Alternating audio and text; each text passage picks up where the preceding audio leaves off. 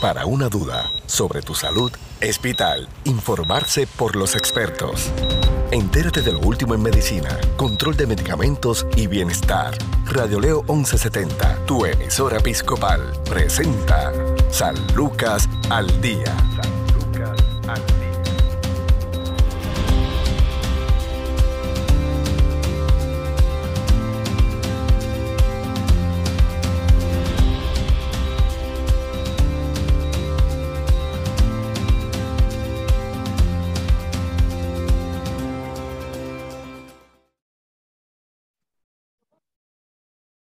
Tal amigos? Les saluda la periodista Sandra Torres Guzmán en otra edición de San Lucas al Día, un programa del Sistema de Salud Episcopal.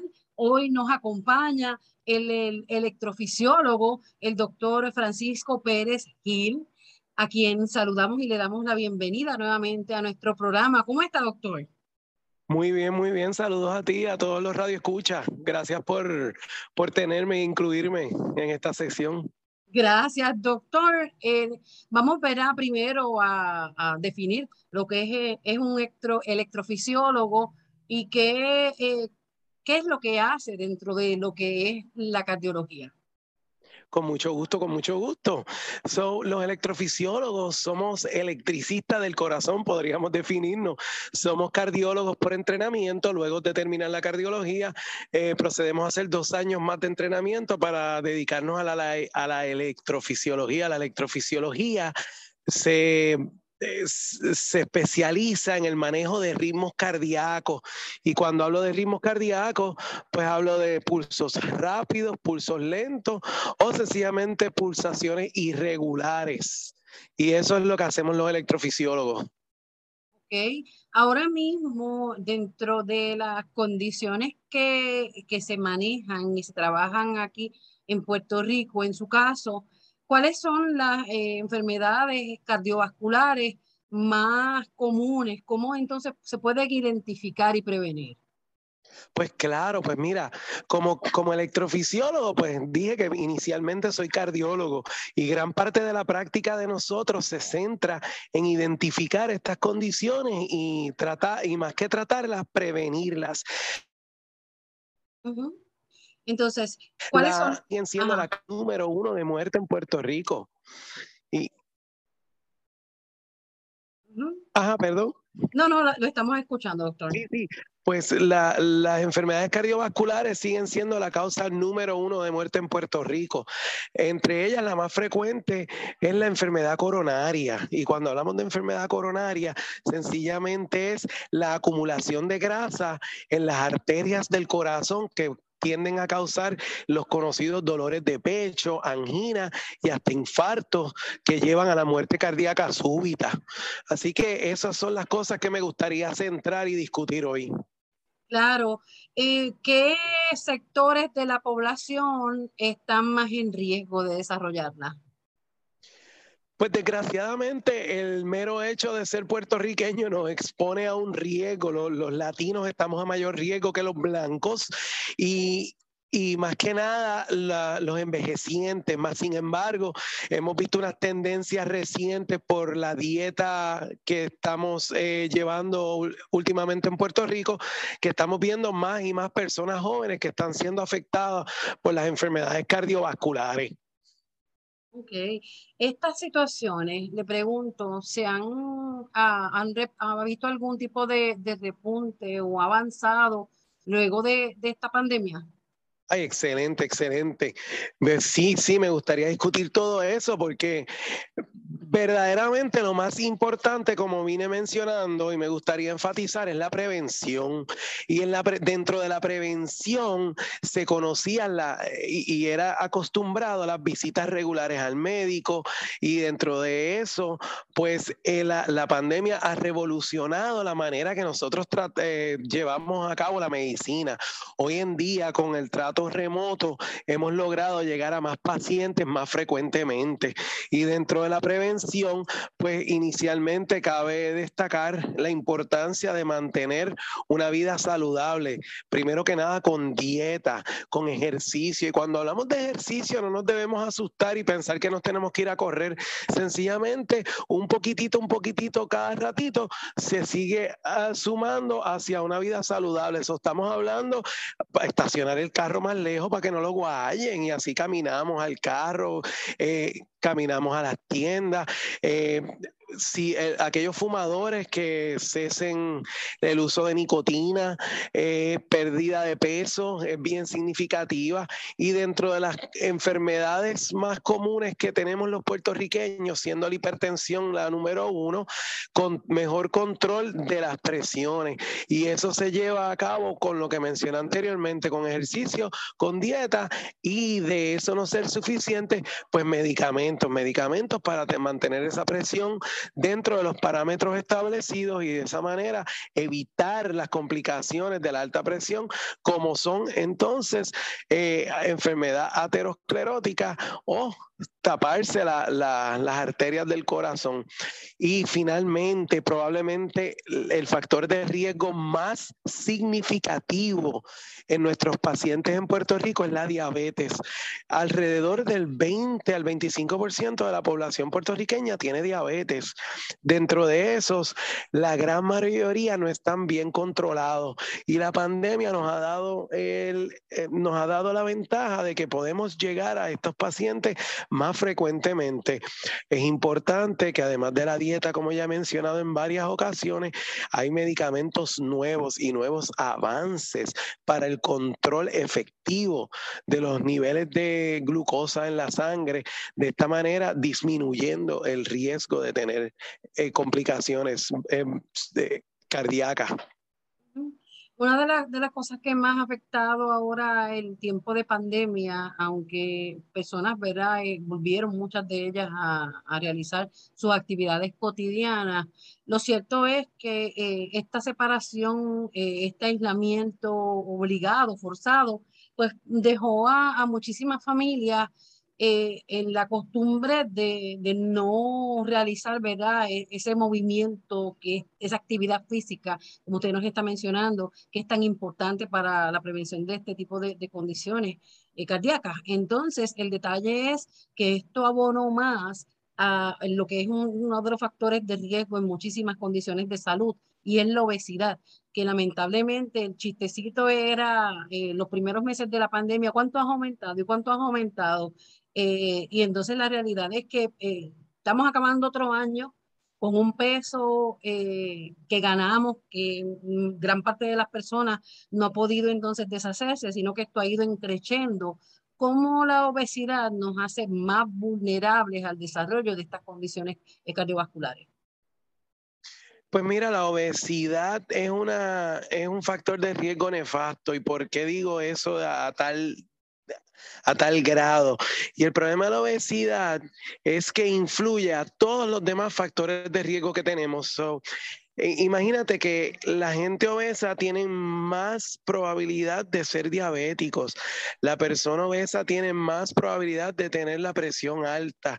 La persona obesa tiene más probabilidad de tener apnea del sueño. La apnea del sueño recientemente la hemos reconocido como un factor de riesgo serio para complicaciones eh, en cardiovasculares, así que y, y arrítmicas como, como tal. Así que es bien importante importante eso que estás hablando de, de tratar de ser un poquito más activo. Eh, te puedo decir que otra cosa que hemos notado mucho en Puerto Rico particularmente y en nuestra área del sur ha sido el aumento en ansiedad en la cual vivimos. Luego de los temblores, primero María, luego los temblores, luego la pandemia nos han dado bien duro todas estas cosas en cuestión de dos años y hemos visto que los niveles niveles de ansiedad y de estrés en nuestra población han aumentado significativamente y aunque se, no se reconoce directamente como un factor de riesgo para enfermedad cardiovascular, sí afecta el bienestar de las personas y, los niveles de ansiedad sí afectan el bienestar cardíaco. Así que es bien importante que aprovechemos esos ratitos para salir a caminar y, y de esa manera no solamente ser activos, disminuir peso, sino también disminuir los niveles de ansiedad. De hecho, eso que usted menciona me acuerda uno de los casos que, hay, que cubrimos, ¿verdad? Como periodista, cuando iniciaron la, esta secuencia de, de, de, terremotos, de movimientos telúricos, y fue una señora en Guayanilla, eh, entiendo que ya era sexagenaria, no recuerdo bien la edad de ella, pero pues ya tenía condiciones este, cardiovasculares y en medio de uno de estos movimientos fuertes, pasó como le pasó a tantas personas que no pudo abrir la puerta, la señora quedó encerrada en el baño y esa misma ansiedad pues le provocó lamentablemente la, la muerte, le ocasionó la muerte. Eh, es por eso que también hemos sido enfáticos en, en, en, que la persona aprenda a identificar estos síntomas y la ansiedad lamentablemente exacerba eh, toda, todos nuestros sentidos y lamentablemente pues nos pueden conducir a un cuadro clínico que, que puede incluso pues cegar nuestras vidas.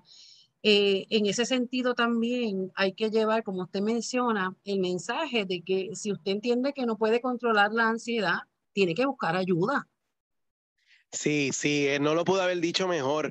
Y tenemos la ventaja que inclusive en nuestra institución acabamos de abrir, un nuevo centro especializado en desórdenes de ansiedad psiquiátrico, psicológico, buscar ayuda. Y, desgraciadamente en este país que vivimos, eh, equiparan y usan de sinónimo ansiedad con depresión y locura y son completamente diferentes y, y tenemos que, que, buscar ayuda porque la ansiedad es un factor de riesgo que yo he visto mucho más, eh, mucho más prevalente en los últimos años. Y mira que llevo 15 años en Ponce practicando y nunca había visto los niveles de ansiedades como están ahora mismo. El factor económico también incide en todo esto, doctor, porque lamentablemente pues hay personas que no, no tienen eh, pues el, el dinero para adquirir entonces alimentos que no, que no entonces no agraven todas estas situaciones. Es decir, eh, se hace lo que se encuentra, eh, se come lo que hay en el momento y no hay oportunidad tal vez de poder lidiar con toda esta situación. Es, interesante que traigas eso a, a relucir aquí en la conversación porque en todos los estudios eh, la demografía de los pacientes ah, se ha catalogado como un factor de riesgo y entre esas demografías siempre escuchamos edad, siempre escuchamos eh, raza, sexo, pero hay una que, que, siempre se menciona y nunca le, hacemos, le damos importancia y es clase social. El nivel de clase social, aunque no lo creas, es un factor de riesgo para enfermedades cardiovasculares y eso está establecido a través de todos los estudios diferentes. ¿Y por qué es eso? Pues exactamente por lo que acabas de mencionar, el problema de la gente con dificultad en conseguir alimentos. Mira, uno va a Burger King, uno va a McDonald's, uno va a cualquier fast food y por tres o cuatro dólares consigues una comida de un almuerzo, una cena, más sin embargo, si quieres hacer algo saludable y comer algo saludable, las ensaladas ya están en seis, siete dólares por ahí, o te toca ir al supermercado y hacer una compra de 10, 12 dólares para comer algo saludable. Así que, ¿qué vamos a hacer? Pues mira, vamos a comer la comida de tres dólares y eso afecta afecta nuevamente la hipertensión, la obesidad, la diabetes y, el punto final de todo esto y común sería pues el aumento de enfermedades en enfermedades cardiovasculares.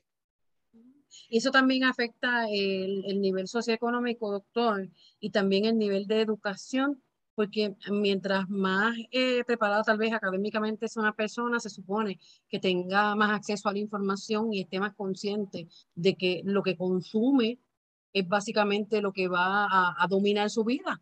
porque si tú eh, sabes que el, cigarrillo hace daño, sabes que si el alcohol en exceso hace daño, sabes que si las grasas y todo este tipo de alimentos, que si uno los, no los come de manera moderada, eh, te van a hacer daño, versus eh, tal vez una persona que no, no esté tal vez instruida escolarmente hablando, pues también pudiera tener tal vez esa limitación en saber que, que esto no le está haciendo bien, por más que lo escuche, porque tal vez es lo que ha estado viendo generación tras generación, tal vez es lo que ve, es lo que hacen las personas a su alrededor.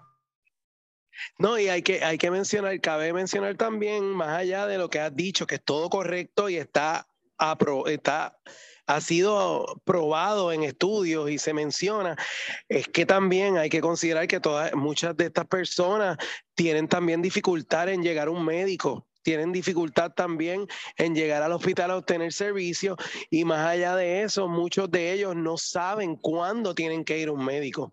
Y eso es bien importante, reconocer los síntomas.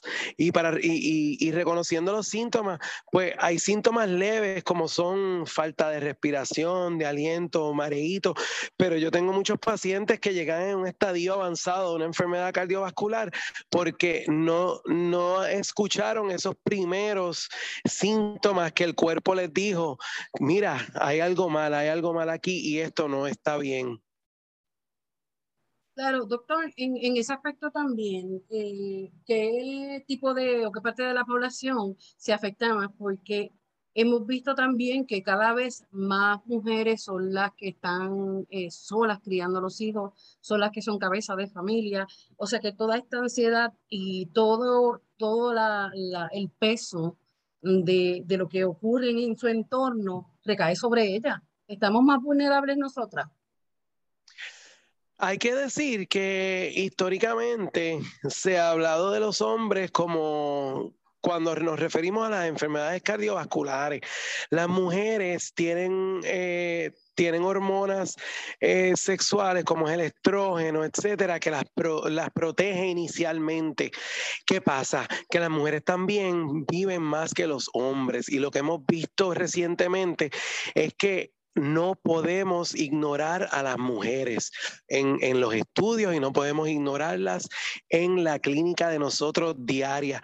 Ah, eh, por todo lo que acabas de mencionar, los niveles de ansiedad, de estrés, el descuido, el descuido de la salud por las mujeres, poniendo siempre a su familia, a sus hijos por encima de ellas mismas. Eh, y, estamos ah, viviendo una sociedad donde hay, hay madres de, de, de, 50, 60, 70 años que todavía tienen a sus hijos de 30 y 40 años viviendo con ellas y ellas eh, cargan con, con, todas esas responsabilidades, nunca salen de ellos y eso es algo que es más frecuente hoy en día y, y eso ha, ha, hecho que las mujeres estén mucho más propensas a enfermedades cardiovasculares en los últimos años. Para darte un ejemplo, una mujer de 65 años ya tiene un, un, factor de riesgo similar a un hombre de la misma edad, que usualmente se había visto como algo menor y hemos visto que en Puerto Rico eh, con, con, la edad el riesgo de las mujeres en cuanto a, a, en cuanto a enfermedades cardiovasculares ha sobrepasado el de los hombres. Y sí es bien interesante ese detalle por, por todo eso, y más en este tiempo de, de pandemia, eh, que los recursos para muchas familias se han seguido limitando y la realidad es que si hay que llevar a alguien al hospital, si hay que llevar a alguien al médico, la mujer siempre se pone en, un en último lugar y a menos que no sea una emergencia que, que prácticamente quede inmóvil, vamos a ponerlo de esa manera, no acuden es correcto, es correcto, y eso lo vemos todo el tiempo. Y la falta de, de, atención preventiva eventualmente lo que causa y como consecuencia tiene que las mujeres entonces tienen una enfermedad más severa cuando finalmente llegan al hospital. Así que eso conlleva una mayor mortalidad e inclusive morbilidad hospitalaria. Eh, se, hospitalizan más y mueren más que los hombres. ¿Por qué? Porque llegan al hospital con una enfermedad peor, más avanzada. Hay otro detalle que el tipo de alimentación, como mencionó ahorita, de estos restaurantes de comida rápida, se ha convertido también en la opción más eh, inmediata. para poder, no nos alimenta, pero entonces calme el hambre. No hay dinero, hay poco dinero. La realidad es que pues muchas están corriendo contra el tiempo, a veces tienen dos, tres trabajos eh, para poder entonces mantener a su familia. O sea, y entonces estamos hablando entonces del otro extremo, los niños. Cada, en, en este momento, ¿cómo usted pronostica que pudiéramos estar tal vez teniendo diagnóstico en edades más tempranas? Vemos nenes con una obesidad bastante considerable, eh, con peso bastante considerable. Vemos niños también eh, que se han también diagnosticado con, colesterol alto y enfermedades, condiciones que por lo general no son para su edad. Pues eh, cabe, cabe mencionar que todo eso es real, pero también cabe mencionar que últimamente le hemos dado más énfasis a la prevención temprana. Entendemos que la enfermedad aterosclerótica, que es básicamente el colesterol y la grasa pegándose a las arterias del corazón, empieza desde el día que nacemos y progresa paulatinamente y poco a poco hasta que llegamos a una, un bloqueo completo en la adultez. Lo que significa que tenemos que empezar en un estadio temprano, tenemos que empezar temprano en la vida con estas dietas y estos, eh, estos estilos de vida saludables. Así que para llevar la contestación a donde, para llevar, para llevar la pregunta hacia una contestación, hay que, hay que enfatizar que sí, estas, eh, eh, esta disponibilidad de estos alimentos procesados, menos saludables, son mucho más fáciles, son mucho más económicos, han tenido como consecuencia, número uno, obesidad en los niños. Otra cosa que tenemos que mencionar y no podemos eh, ignorar es la tecnología la tecnología ha cambiado la manera de, que nuestros hijos crecen. No sé si probablemente acuerdes o, sabes que todos nosotros de nuestra edad crecimos en la calle, jugando, corriendo, con deporte.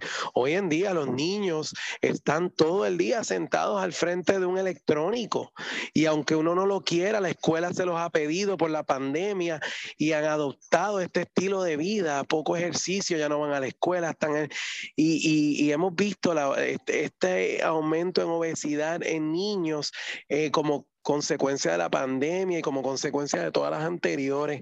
Y, y, la, y lo que eso ha traído es que estamos viendo personas más jóvenes con infartos y con dolores de pecho, que han tenido cateterismo, que han tenido intervenciones para abrir arterias tapadas desde ya los 30, 40 años. Eso era algo inaudito anteriormente y eso es algo relativamente común hoy en día.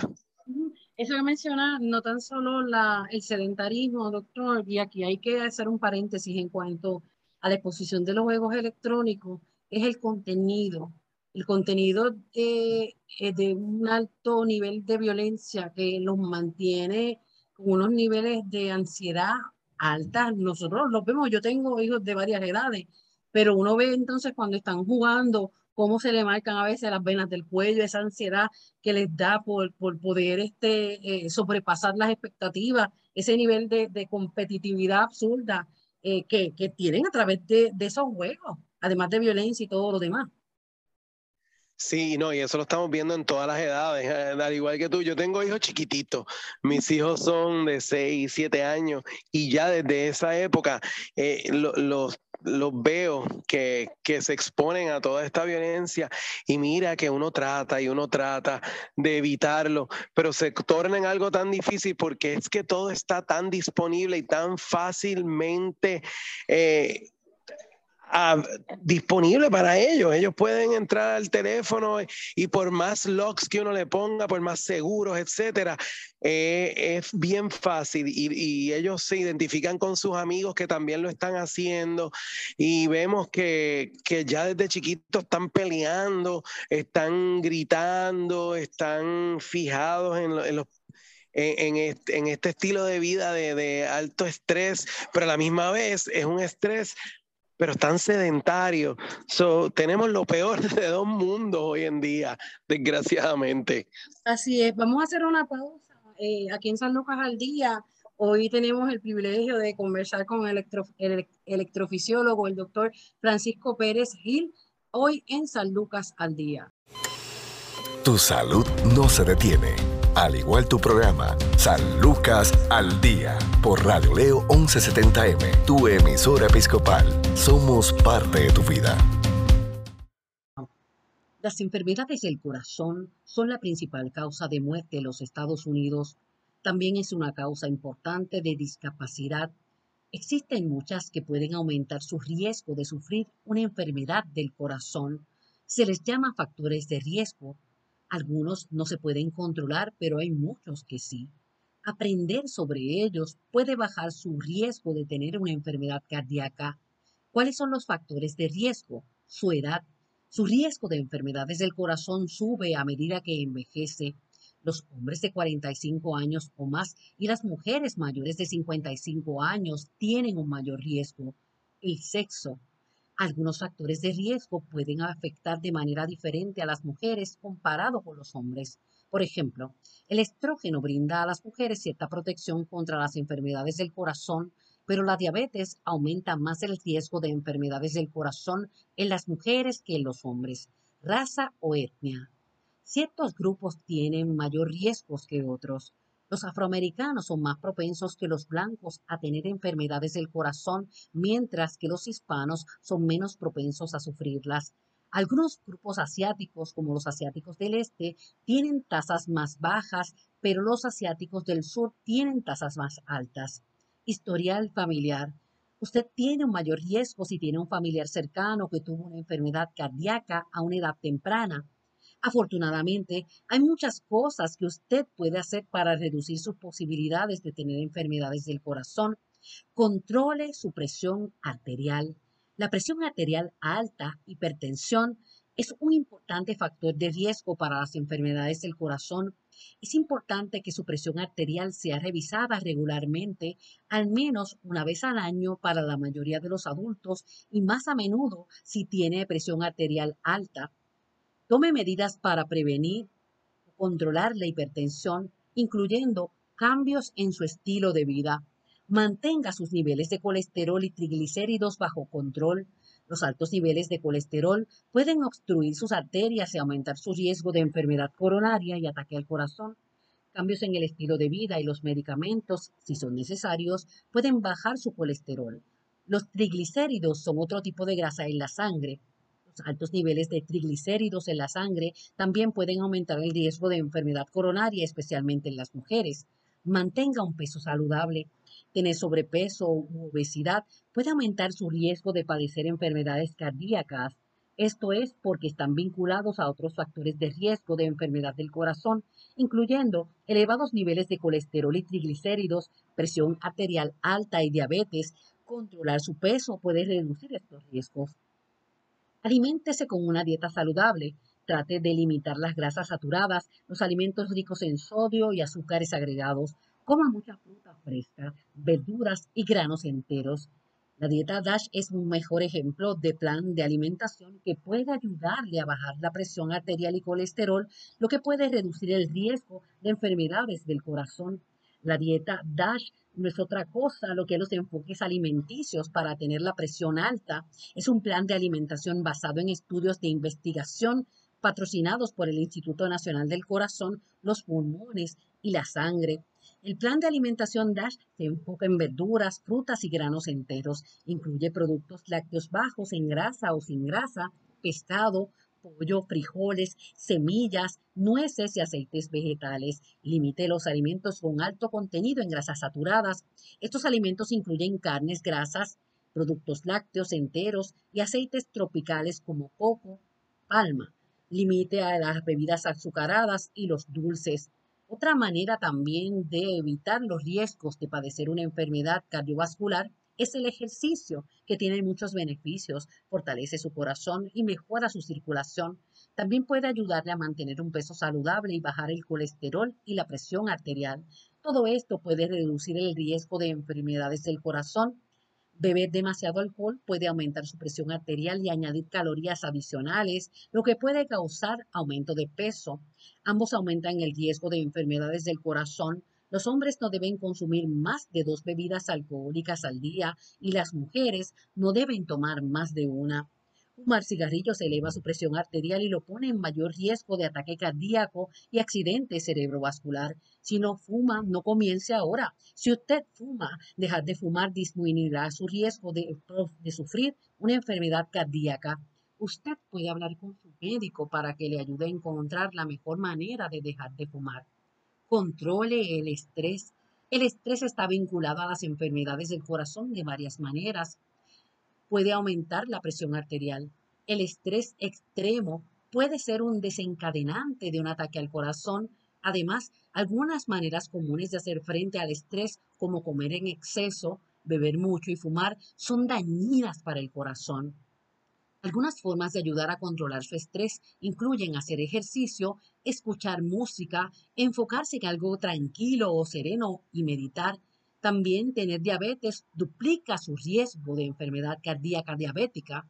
Esto se debe a que con el tiempo el alto nivel de azúcar en la sangre por diabetes puede dañar los vasos sanguíneos y los nervios que controlan el corazón y los vasos sanguíneos. Por lo tanto, es importante hacerse la prueba de la diabetes y si la tiene, manténgala bajo control. Si no duerme suficiente, aumenta también el riesgo de hipertensión, obesidad y diabetes estas tres afecciones pueden aumentar su riesgo de enfermedades del corazón. La mayoría de los adultos necesitan de 7 a 9 horas de sueño por noche. Asegúrese de tener buenos hábitos de sueño. Y si tiene problemas frecuentes para dormir, hable con su proveedor de atención médica. Esto es San Lucas al Día. Informarse sobre el cuidado de tu salud es sentirse seguro. Continúa su programa de especialistas, San Lucas al Día, también a través de radioleo1170.com.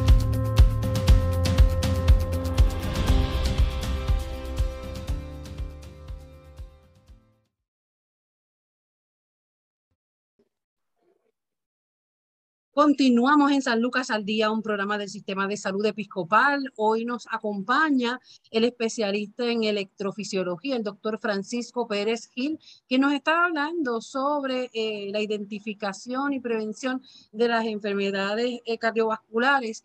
Doctor, ya hemos visto, ¿verdad? Ha repasado un panorama actual de, eh, de los componentes de nuestra sociedad que nos ponen en riesgo de desarrollar enfermedades eh, cardiovasculares eh, y cómo prevenirlas. Pero entonces, ¿cómo nosotros podemos, podemos identificar síntomas que nos puedan reflejar o dar un indicio de, que estamos desarrollando alguna de estas condiciones y cuándo buscar ayuda? Pues claro, claro, estoy encantado con la conversación hoy. Hemos, hemos hablado del tema de, de, otro punto de vista que nunca tocamos, pero aprovechando, ¿verdad?, que hemos llevado la conversación en esa dirección, es importante que a cualquier edad apliquemos lo que estamos hablando. Y es que cuando un paciente tiene enfermedad cardiovascular, eh, puede presentarse de tantas maneras, pero usualmente hay algunas, algunas variables que son comunes. Así que los pacientes, inicialmente, la mayor parte de ellos se van a quejar como de una falta de aliento, de, respiración, eh, fatiga.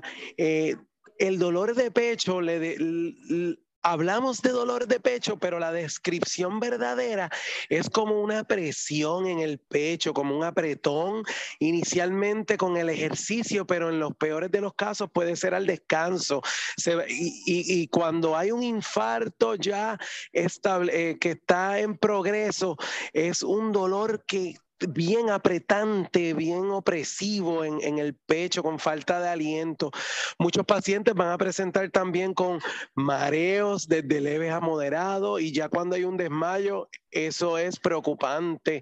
Además de eso, pacientes con hipertensión descontrolada van a presentar, ¿verdad?, con dolores de cabeza en los casos cuando ya están un poquito más severos y la misma fatiga o la opresión en el pecho, conocida como angina. Además de eso, muchos pacientes presentan con palpitaciones.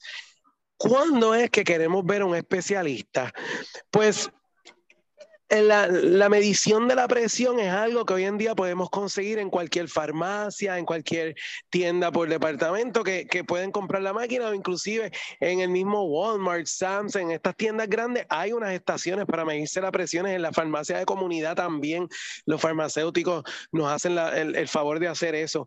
Tan pronto nosotros veamos que tenemos unos síntomas de dolor de cabeza, de falta de aliento, de mareos o incluso inclusive el síntoma de dolor de pecho, ese sí que debe presentar una alarma inmediata para ir a un médico. Si el dolor dura más de un tiempo que no, que no cesa, hay que ir a sala de emergencia, punto y se acabó.